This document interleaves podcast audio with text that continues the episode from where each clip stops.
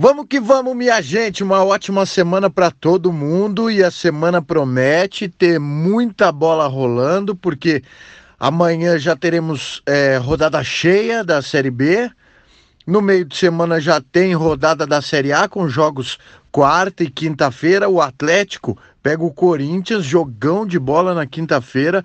E na quarta tem clássico, tem o jogo entre Palmeiras e Santos, tem o Flamengo também na quinta enfrentando o Atlético Mineiro, um confronto de muita rivalidade, os dois clubes. Então, é jogo atrás de jogo e jogo bom. Mas a gente está aqui um pouco mais para falar do fim de semana, né? Da rodada dos paranaenses. E o futebol é uma loucura.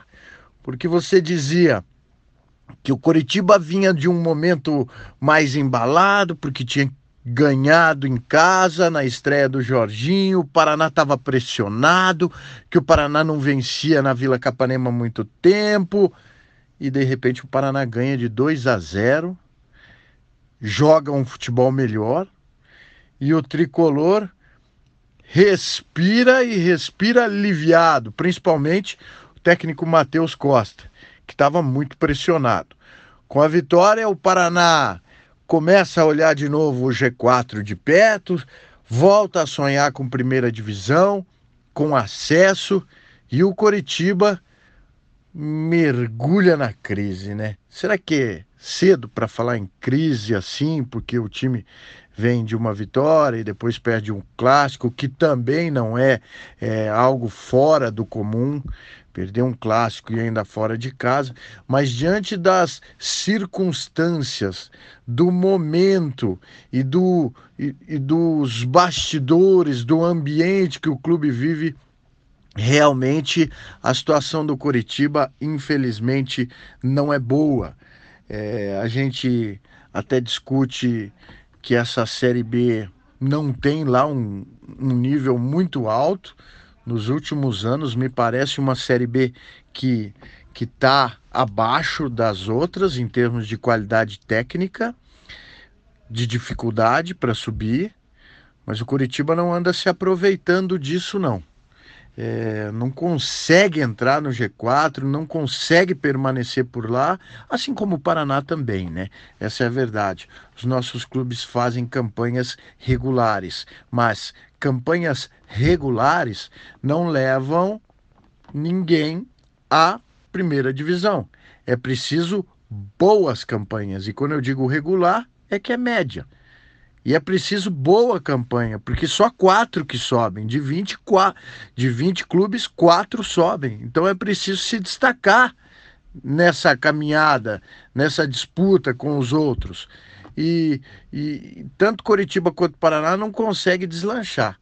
torcida do Paraná dá uma empolgada, porque vencer o clássico é sempre bom, volta a vencer em casa e fica na expectativa dessa retomada que o clube ainda sonha com o acesso com a primeira divisão. A do Coritiba sofre um baque, né?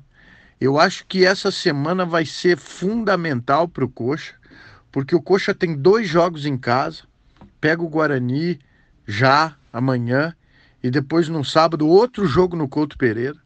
Vai ser preciso fazer seis pontos para continuar sonhando. Eu acredito que se fizer os seis pontos, tá na briga, vai estar ali no G4, se não estiver, vai estar perto, mas se não fizer os seis pontos, é crise. É crise, fiquem certos. É crise, é pressão, vai sobrar para jogador, porque para treinador já sobrou, né? Já trocou.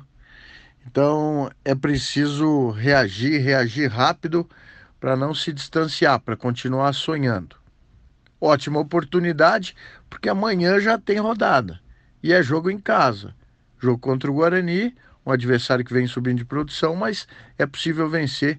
E aí dá aquela aliviada, dá aquela acalmada, volta o foco. Esse tem que ser o objetivo do Curitiba. O Paraná também entra em campo amanhã. Quem sabe aí já não mantém esse ritmo, mais pontuação, mais foco no G4 e os outros dois paranaenses, Londrina e Operário, que a gente dizia Londrina vai muito mal, está muito pressionado, está caindo tabela abaixo. O Londrina vai lá e fora de casa vence o Cuiabá. E o operário que a gente dizia o melhor mandante, em casa vai muito bem, não bobeia, o operário perdeu para o Brasil de Pelotas em casa. É, o futebol é assim, né? É apaixonante, é louco, é imprevisível e, e assim a gente vai acompanhando. Londrina dá uma boa respirada, porque a zona do rebaixamento estava ali, estava perto, estava pressionando. Vai ser preciso mais. Londrina que pega a ponte amanhã, jogo fora de casa, mais um jogo difícil.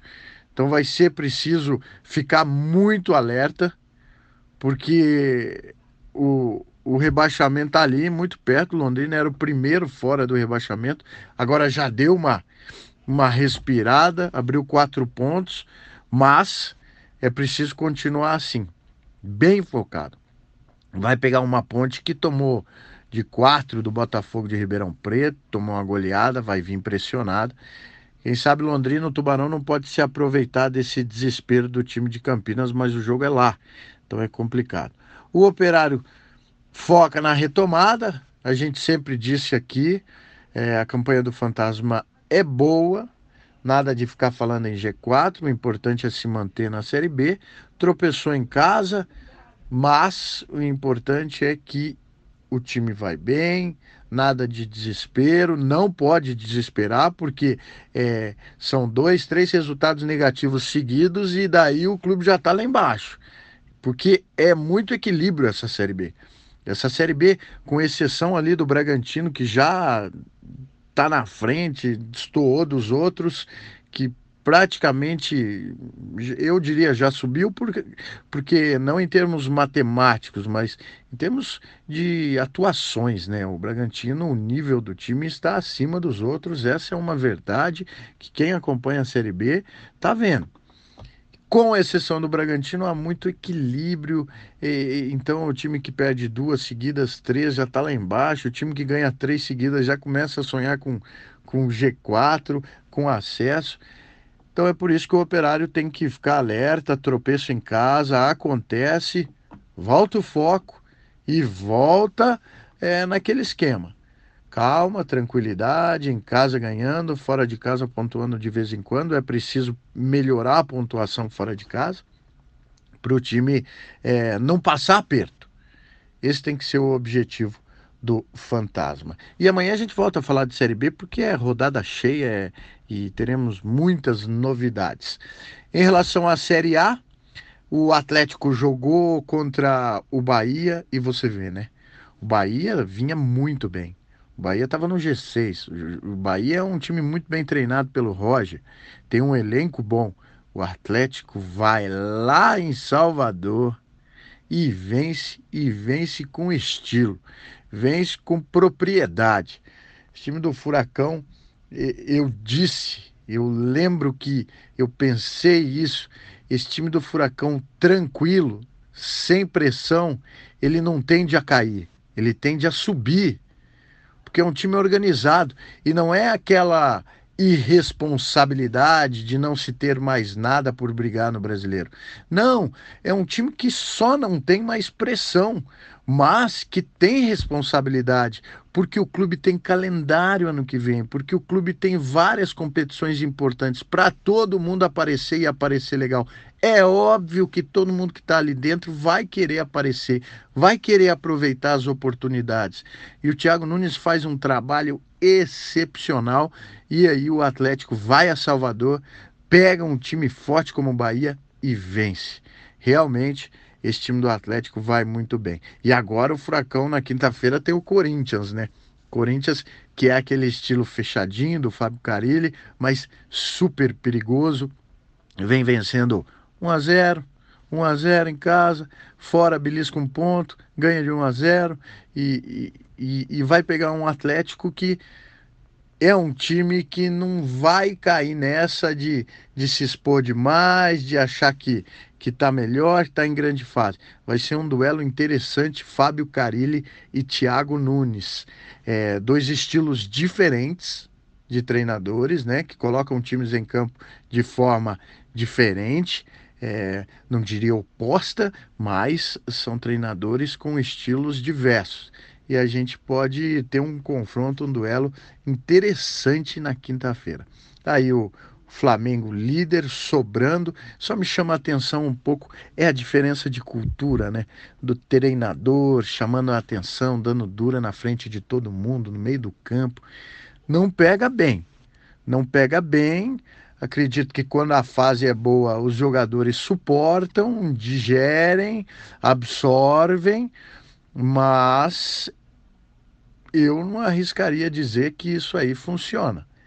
Acho que isso no futebol brasileiro não funciona muito e se perde o, o, um jogador ou outro, perde o vestiário e aí toda essa campanha vai por água abaixo.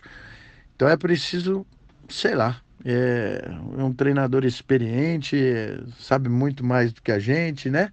Mas é a cultura.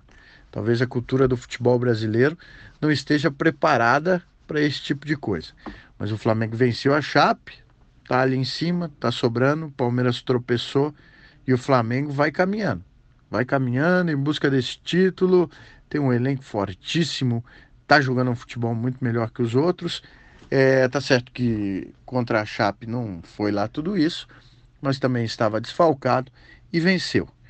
E a gente vai falando muito mais de futebol, de Campeonato Brasileiro aqui no nosso podcast. Tem também notícias no nosso ge.com.br Paraná e no nosso Globo Esporte na RPC. Falou? Um abraço.